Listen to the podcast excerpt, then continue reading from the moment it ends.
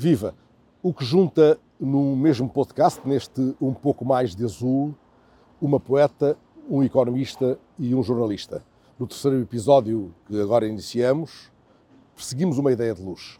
Francisco Louçã, eh, no Tabu, analisa propostas da campanha, umas claramente mobilizadoras, outras mais opacas. Rita Taborda Duarte, não desfazendo, uh, apresenta-nos a plaquete Que Luz Estarias a Ler, de João Pedro Messner e Ana Biscaia, e fala-nos de Gaza. Na minha crónica, uh, trato de uma história singular de um rapaz de Gaza, um rapaz de 15 anos, que pegou no vento e com ele fez luz, combatendo a escuridão imposta no campo de refugiados onde vive, em Gaza.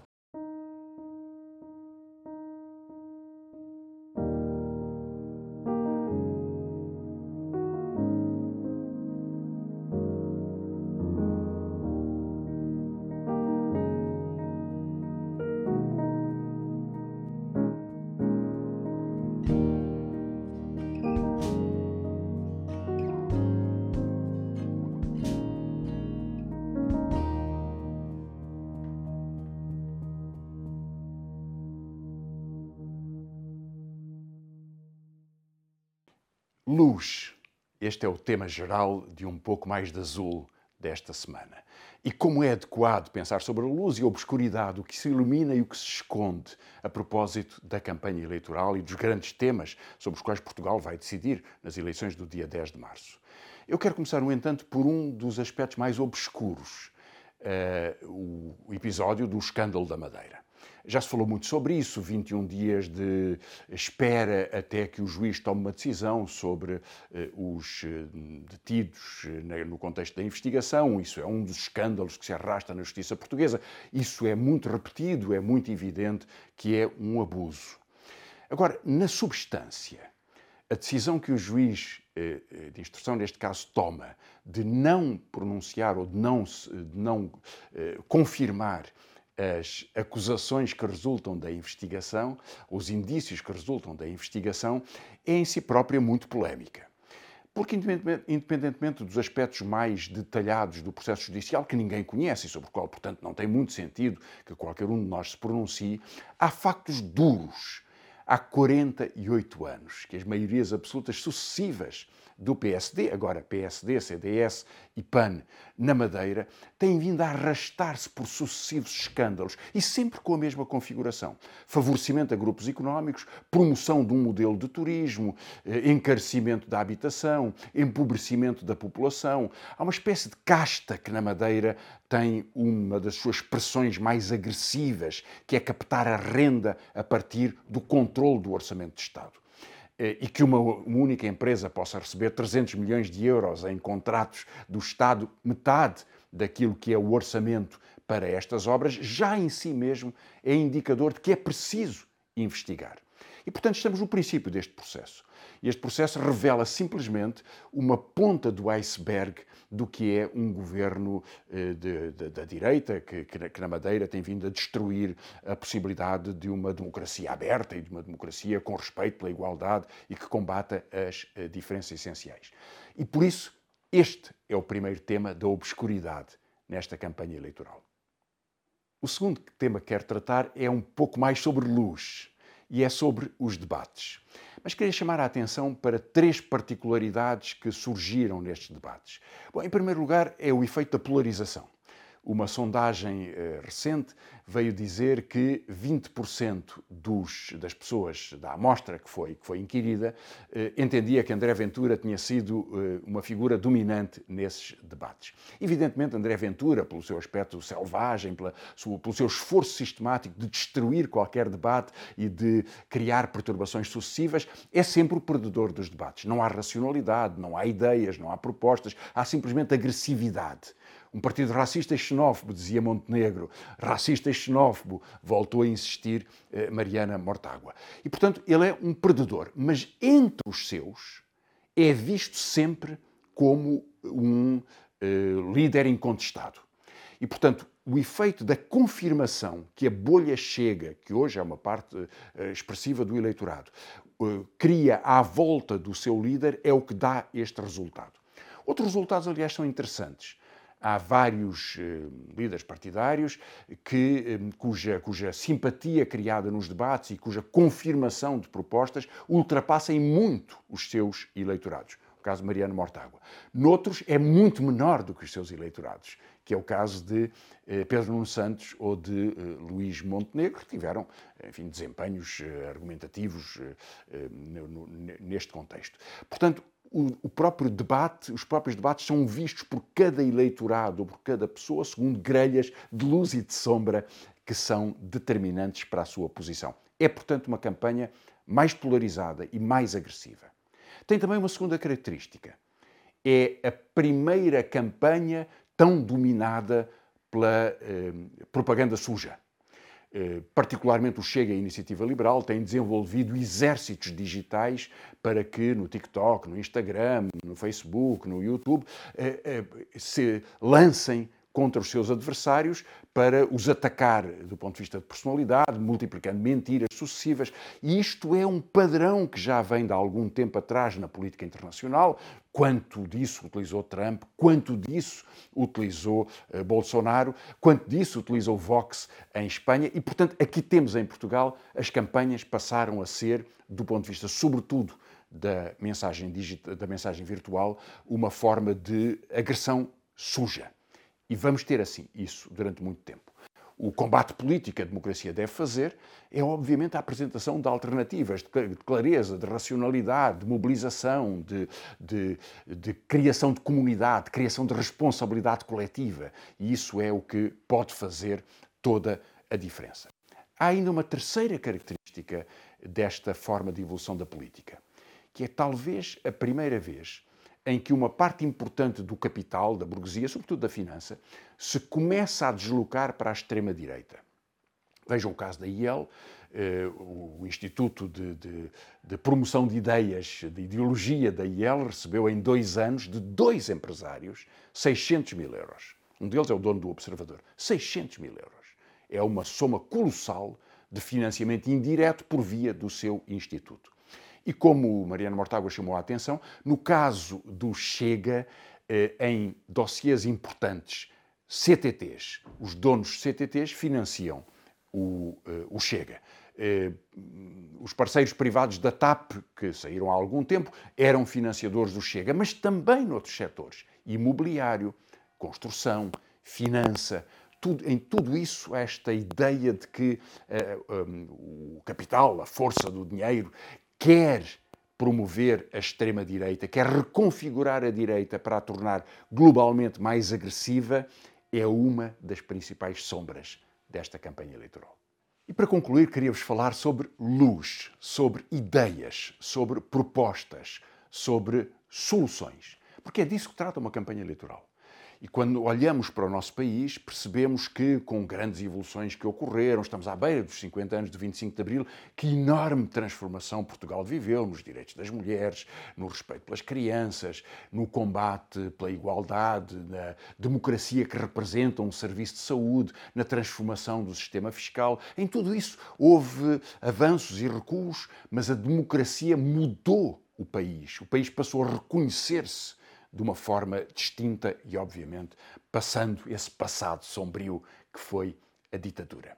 Mas ao longo destes anos, particularmente nos últimos 30, 40 anos, eh, um modelo económico que corresponde a uma visão da sociedade e, aliás, a uma forma de organização dos poderes sociais, tem vindo a afirmar-se como o destino de Portugal. E esse modelo económico pode-se ver quando olhamos para o que ocorreu no, nas transformações económicas fundamentais ao longo destas décadas, numa, num quadro muito eh, claro, onde o valor, a composição do valor acrescentado cresceu do ponto de vista de setores, foi no imobiliário, na construção, na venda de casas, foi na finança e foi no turismo.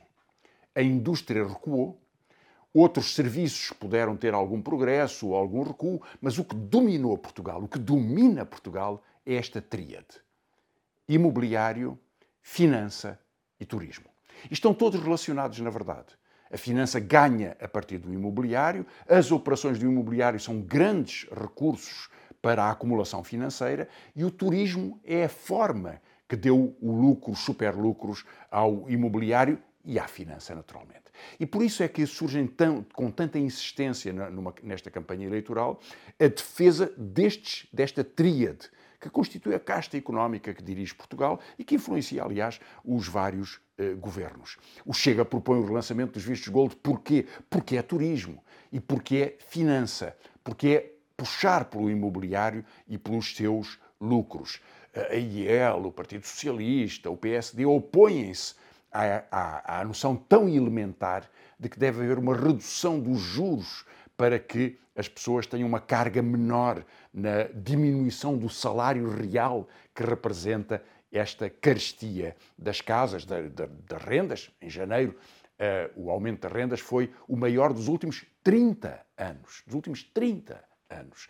E os juros têm subido, como se viu ao longo dos últimos dois anos, quando nos anunciam que eles vão começar a, a acalmar, estão, estão-se a referir a um nível que fica sempre muito acima do que ocorria há dois anos atrás. Portanto, as famílias estão mais pobres, os salários são mais pequenos e os rendimentos, ou a vontade das pessoas é muito mais constrangido por esta pressão económica. Tudo isso é o resultado desta forma de organizar eh, o país em torno do imobiliário, do turismo e da finança. E é por isso que esses temas são tão decisivos do ponto de vista de campanha eleitoral. Pode-se eh, a ideia da direita e, na verdade, aquela eh, a noção, a estratégia que o Partido Socialista se conforma é de manter essa estrutura de poder, é de apoiá-la em algumas circunstâncias, proteger os juros que são cobrados pelos bancos, proteger os superlucros eh, da finança, proteger a extração de rendimento que ocorre por via da carestia, dos hipermercados, do sistema de distribuição, do seu, do seu monopólio sobre a determinação dos preços eh, ou sobre outros aspectos da vida social, incluindo eh, o enorme preço que as famílias pagam pela saúde. Portugal é dos países da Europa em que as famílias mais são obrigadas a contribuir para a sua fatura da saúde, pagam cerca de 30%, que é muito acima, chega a ser o dobro do que, pagam, do que se paga noutros países eh, europeus. Tem eh, uma preocupação eh, pela pressão da opinião pública e pela realidade social, uma, uma, uma, tem uma atenção maior à qualidade do Serviço Nacional de Saúde e dos atendimentos de saúde. E, portanto, em todos estes planos existe uh, um debate que é verdadeiramente entre dois partidos. Entre o partido que quer a democratização da economia e o respeito pelo salário, a proteção das pensões, a organização de serviços sociais que representam a comunidade, e o partido do imobiliário, do turismo e da finança. E é uma luta aguerrida. Ainda bem que ela é clara, ainda bem que há luz sobre ela. Talvez na questão dos impostos seja outro, outra das expressões desta, deste combate. Vários partidos, o Chega, a IEL, o PAN, propõem a redução do IRC, que é um imposto quase residual em Portugal. Eh, o IRC é muito menos de metade das receitas do IVA. O IVA é o verdadeiro imposto que é cobrado no consumo e é cobrado a todas as pessoas. O IRC é cobrado a cerca de metade das empresas, metade não paga, e uma grande parte delas tem, aliás, uma taxa muito reduzida. O IRC é um pequeno contributo sobre os muito grandes lucros das muito grandes empresas. E, portanto, a redução do IRC é um bónus, é um favor que é feito um banco pode ganhar com as propostas que o Chega ou a IEL apresentam, ou mesmo, ou mesmo o PAN, que vai no mesmo sentido, pode ganhar 100 milhões de euros, 60 milhões de euros de redução de imposto num só ano. Hum, uma grande empresa como a EDP ou como a Galp pode ganhar 200 eh, milhões de euros nesse contexto. E, portanto, querem ganhar. E, portanto, disputam essa vitória. Querem que esses partidos vão fazer exatamente aquilo que lhes convém, que é aumentar a sua margem de manobra, pagar mais dividendos e pagar mais uh, ao capital que, uh, que, que, que representam. Uh, e desse ponto de vista, esta política distorce a realidade económica, porque vejam, se se retira 2 mil milhões de euros à cobrança de IRC, que é propostas, propostas que a direita, extrema-direita, eh, e o PAN vai no mesmo sentido, tem vindo a fazer, isso significa que há muito menos recursos. Esses 2 mil milhões de euros, para tomar o exemplo de uma destas propostas, é mais do que o investimento do Estado na universidade pública, que é a universidade de referência em Portugal. Portanto, perder-se-ia mais do que o que é gasto hoje com as universidades. E, portanto, haveria mais dificuldades na educação, ou na saúde, ou no pagamento aos polícias, ou na compensação aos professores pelo tempo de trabalho que fizeram e que ainda não foi reconhecido, ou para a política de pensões. Reduzir as receitas fiscais para favorecer alguns é sempre prejudicar todos os outros. E esse é o debate sobre os impostos uh, em, em, em, Portugal. O mesmo se poderia dizer sobre a política de habitação, que é a minha última uh, palavra. Uh, o, têm surgido várias propostas que parecem simpáticas proposta do LIVRE, já me referi a ela, de que o Estado pague 30% da entrada da casa e, portanto, depois quem compra a casa vá pagando ao longo dos anos, porventura por mais tempo, em todo caso, pagando depois esta, esta diferença. Parece uma proposta simpática. Parecem simpáticas as propostas que dizem o Estado deve garantir um crédito bonificado e, portanto, pagar a diferença do juro para os bancos. A consequência é sempre uma qualquer destas propostas aumenta o preço das casas. Se alguém vende uma casa sabendo que o Estado vai pagar 30%, vai subir o preço da casa porque percebe que pode extrair mais rendimento à pessoa, ao seu comprador. Eh, se o Estado garante o crédito bonificado, a casa vai continuar a ser muito cara, porque o banco sabe que a pessoa vai pagar um pouco menos porque o Estado lhe paga a ele, ao banco, essa diferença. E, portanto, aqui temos algumas alternativas que, pretendendo fazer luz, fazem sombra e garantem, na verdade, que prejudicam as pessoas do ponto de vista do acesso à habitação, ou do ponto de vista dos impostos, ou do ponto de vista do acesso a alguns bens públicos que, como queremos que sejam para todos, têm que ser pagos por todos. Isso é o princípio da democracia. Portanto, aqui está. Na luz e na sombra, há um combate frontal nestas eleições entre o partido do imobiliário, da finança e do turismo e o partido da democracia, que é o partido da igualdade e do respeito pelos direitos de todas e de todos os que vivemos e fazemos Portugal. Escolhi o Jardim de Cesário Verde para gravar estes sinais porque o lugar homenageia alguém que sabia da luz e das sombras e que sabia da soturnidade e da melancolia que há nas nossas ruas ao anoitecer. Dei comigo a folhear o sentimento de um ocidental, lá onde a dor humana busca os amplos horizontes. Passou um século e meio sobre estes versos, que são metáfora de um tempo em que a noite pesa, esmaga. E eis que um repórter da Reuters percorre Beit Laia, aquela cujo nome quer dizer fadiga do deserto, o repórter encontra pessoas escavando entre os escombros de uma agressão implacável. Procuram água com as próprias mãos. Tardam os caminhões de externa daquela que foi uma das primeiras cidades bombardeadas pela aviação israelita.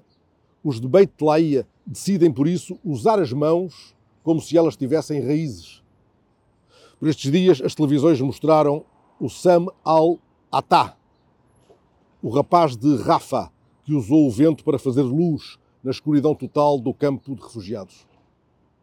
O Sam tem 15 anos e não se sabe se aprendeu a ler sozinho, como Benjamin Franklin, o inventor do para-raios, ou se aos 12 aprendeu o alfabeto Morse, como Edison. Sabe-se que numa incursão pelo mercado de sucatas, encontrou umas ventoinhas velhas e que, com elas, criou um moinho de vento e que as ligou a fios, aos quais ligou, entretanto, lâmpadas, como aquelas que Edison inventou, e assim houve luz na tenda. O que ele já tinha aprendido, seguramente, foi que a opressão escurece o mundo. Meia Gaza acotovela-se nas ruínas e na escuridão de Rafah, de onde os palestinianos tentam sair para não se sabe onde. Fitam as câmaras das televisões e dizem: estamos perdidos.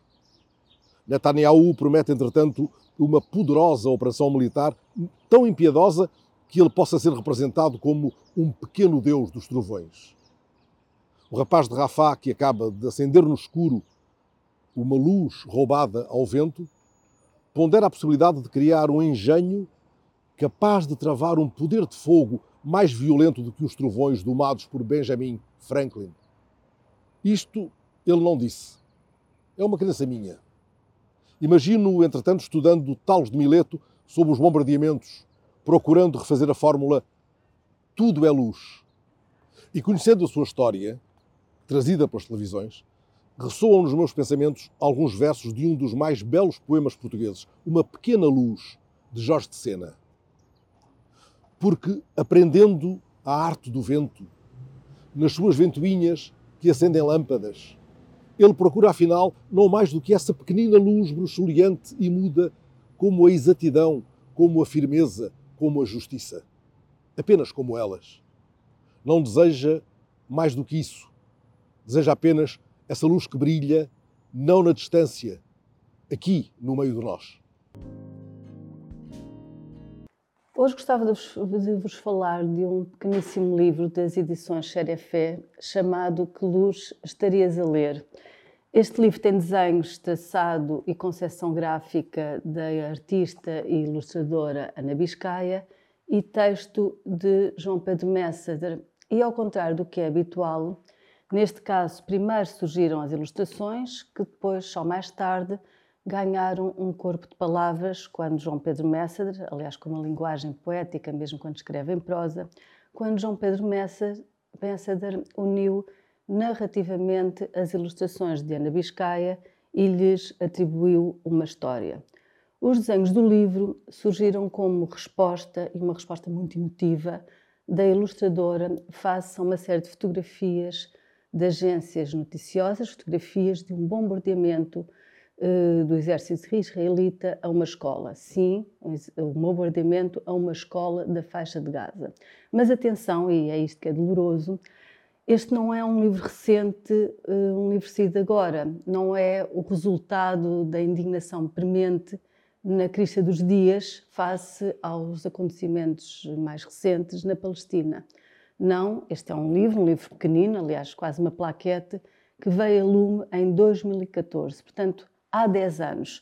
Eu hoje resgato de novo, está na sua quarta edição, e resgato de novo para que tenhamos a consciência do tanto e tanto que se descurou a urgência de uma resolução para a barbárie. Aliás, não é só necessário que tenhamos consciência disso, é necessário que também tenhamos vergonha, obviamente, além da tristeza. Em 2014, este livro era dedicado à memória das cerca de cinco centenas de crianças mortas pelos bombardeamentos em Gaza nos meses de julho e agosto de 2014. Em 2024, continua inacreditavelmente válida esta dedicatória, só aumentou para 20 vezes, eu repito, para 20 vezes o número de crianças que esta triste memória, que esta terrível dedicatória acolhe. A palavra-chave que nos junta hoje, aos três neste podcast, é luz. Assim, não desfazendo as palavras, gostaria primeiro de falar de imagens. Afinal, este livro começa por ser isso mesmo, um conjunto de imagens, de desenhos, que nascem, por sua vez, de outras imagens, de fotografias reais. No fundo, este livro é a consequência de um sentimento de revolta perante fotografias concretas e reais após o bombardeamento daquela escola em Gaza. A palavra imagem, que vem do latim mago, tem como sentido original a ideia de representação ou cópia, no fundo, o estar por outra coisa que, naturalmente, só se revela mediante a existência de luz, muda, aliás, a sua aparência consoante a sua incidência, a incidência da luz. Basta, por exemplo, lembrar-nos das mais de 30 telas de Monet a partir da Catedral de Rouen, não é? cada qual pintada a uma hora do dia, em diferentes estações. Basta lembrarmos uh, dessas pinturas de Monet para percebermos como a realidade pode ser mutável, pode ser transformável pelo nosso olhar ou pela incidência da luminosidade que o toca, eh, e que o foca. Portanto, hoje o ponto de partida são as imagens, por definição, o resultado dessa conjugação de luz e de sombra. E se falo de luz e sombras, falo literalmente, não é? É disso que se fala quando se fala de imagem, mas não esqueço também as metáforas que estas palavras luz e sombra implicam, mas isso já lá irei. Como ponto de ordem, queria, antes de mais, recusar máximas fáceis, sobretudo aquelas que se vão insinuando no nosso dia a dia e que nos impedem de pensar e nos deixam arrasar a superfície do mundo.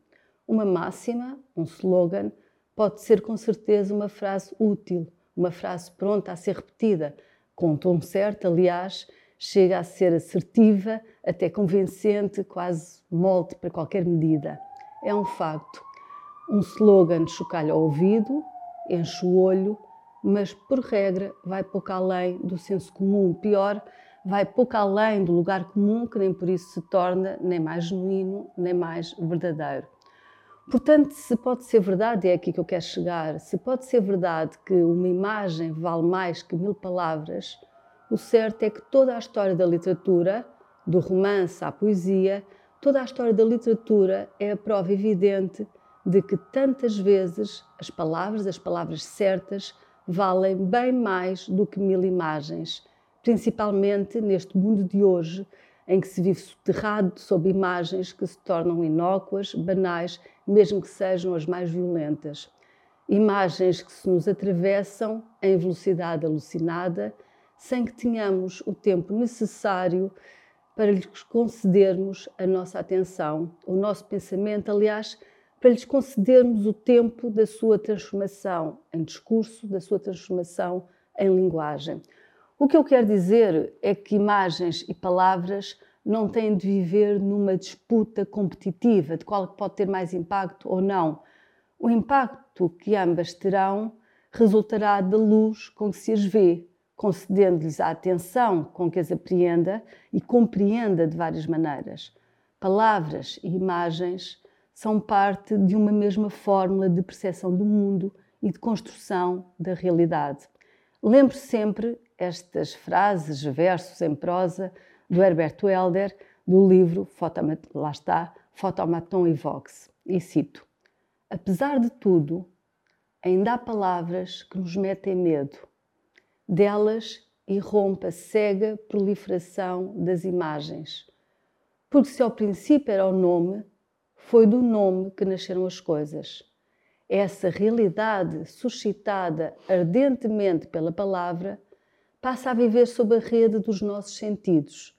Respira encostado aos pulmões, lateja no sangue, crava-se na cabeça como uma coroa negra.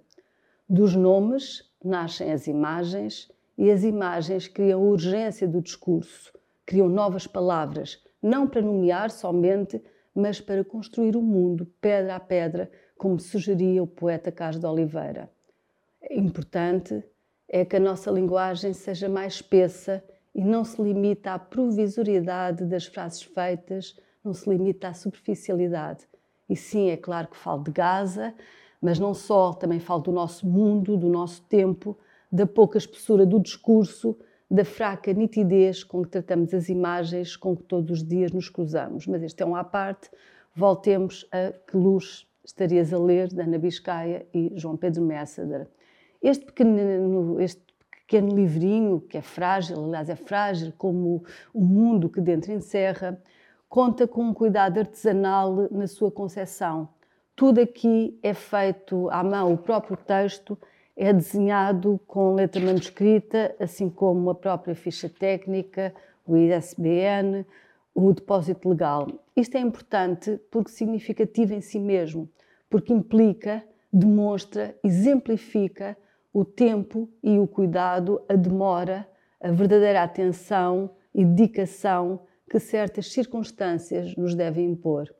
É um livro com uma beleza dolorosa e triste, Aliás, torna-se especialmente pungente porque, sendo um livro de denúncia, sendo um livro de denúncia e revolta, traz em si implícita uma resta esperançosa, uma pequenina luz bruxuleante que não ilumina, é certo, só brilha, como a de Jorge de Sena, mas que ainda assim sobrevivia no meio de nós, brilhando mesmo só com um pequeno halo. Impressiona muito que, dez anos decorridos, continua este livro obscenamente atual. E isto não porque a história se repita de novo como um ciclo, como um ciclo de recorrência indivíduo, mas porque por vezes o presente, eu já nem digo o futuro, por vezes o presente se deixa simplesmente enclausurar num passado que não passa, que nunca passa e se mantém sempre ao revés dos tempos, ao revés do avanço, do progresso, como se fosse um relógio virando do avesso. Sim, uma pequena luz bruxuleante que se teimou em deixar extinguir. No final do livro explica-se a centelha que lhe veio dar corpo uh, uh, e consistência ao livro, e como a Ana Biscaia não, se, não deixou que imagens reais, que fotografias concretas se apagassem na memória e as fez perdurar através dos seus desenhos, que depois se metamorfosearam nas palavras resistentes de João Pedro Messader. É esse o poder dos livros, incorporar o real, dar-lhes outra consistência através das palavras, através das imagens. No, no final do, do livro que Luz estarias a ler, explica-se a urgência criativa de Ana Biscaia ao ver as fotografias e o peso metafórico dessas imagens. E aqui eh, eh, então lê-se. Em julho e agosto de 2011, quase cinco centenas de crianças palestinianas foram mortas pelas bombas do exército israelita na faixa de Gaza. Ainda em julho, as fotografias das agências noticiosas eram tremendas. O sangue sobre os destroços, os funerais, o desamparado espanto dos pequenos sobreviventes, esse espanto de que só os olhos das crianças são capazes, algumas surpreendidas a salvar livros dos escombros nas escolas destruídas pelas bombas. Repito, algumas surpreendidas a salvar livros dos escombros nas escolas destruídas pelas bombas. Mais do que as imagens da indignação, estas são, afinal, imagens que resultam de um sofrimento genuíno que se traduz numa fortíssima imagem simbólica como um último resquício da liberdade e da dignidade a ideia implícita e expressa de um modo tão forte de que a liberdade também passa pela língua, também passa pela memória, pela força que se deposita nos livros, no direito ao conhecimento, que significa crescer. Trata-se de uma muito profunda interpretação dos sentimentos a partir de imagens que se tornam ainda mais densas, os olhares das crianças a resgatarem livros dos escombros. E tudo nesta obra é então símbolo desta pura homenagem e dedicação. Eh, como se tratasse de uma oferenda em forma de livro, em genuíno gesto de escrita, a deixar viva a marca da memória. Por isso, repito, e acho que não é demais repetir, tudo no livro, incluindo o texto, os seus caracteres, é desenhado à mão, a deixar bem expresso, em todos os sentidos, a humanidade, a proximidade de valores entre quem escreve, quem desenha, quem compõe o livro e que lhe dedica um expresso tempo visível. O tempo, aliás, que as fotografias tão fortes devem perdurar na memória. Na memória não só de quem as viu, mas de quem as expande para uma memória mais vasta, enraizada noutras imagens, nas palavras, num livro que se resgata também ele aos escombros do esquecimento, aos escombros da superficialidade. A partir das imagens, dos desenhos de Ana Biscaia, mas com o tal olhar que ao mesmo tempo de, espanto e de esperança, e reparem que são literalmente enormes o, o, os, o, e fundos os olhos destas uh, personagens, uh, com os desenhos de Ana Biscaia, João Pedro Messader ordenou uma história, com as palavras nomeou as personagens que a Ana desenhou e insuflou-as de vida. E assim nasceu Khalil, o menino que gostava de livros, porque era como se uma luz se acendesse no coração dos escombros e deixasse assim de ouvir os trondos. Um dia, a escola é bombardeada e Khalil fica sobre os escombros juntamente com o tal livro que estaria a ler. Aisha, sua colega, procura entre os destroços e resgata os livros que há de levar para a nova escola, tendo sempre a esperança aí de encontrar o livro que Khalil estaria a ler ao ser surpreendido pelas bombas. A menina sabe que um dia o irá descobrir, o irá ler, eh, porque aquele será certamente o que, estou a citar, certamente o que irradiar mais luz das suas páginas brancas.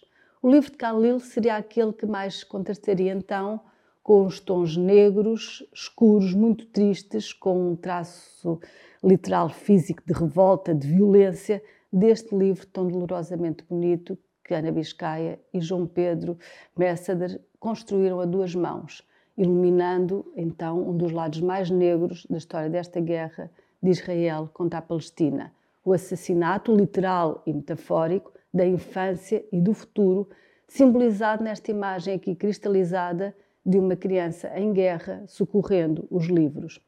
Para terminar, só lembrar que o livro começa assim, com frases que mais parecem versos. Certos senhores que governam os países fecham escolas para sempre como se apagassem a luz. Outros vão mais longe, mandam bombardeá-las com pessoas lá dentro é de facto muito importante falar de luz, porque a luz tem uma grande vantagem, além de todas as outras, é claro. A luz tem a enorme vantagem de permitir ver melhor as sombras. Este foi o terceiro episódio de Um Pouco Mais de Azul. Neste terceiro episódio perseguimos a ideia de luz. De hoje a 15 dias voltaremos tomando outra ideia como gatilho. Podes seguir-nos na tua plataforma de podcast, podes subscrever o canal de YouTube e enviar-nos comentários. A música do Pouco Mais de Azul é de Felipe Melo, a realização de Miguel Bordalo, o grafismo de Tiago Tavares, a produção de Joana Louça.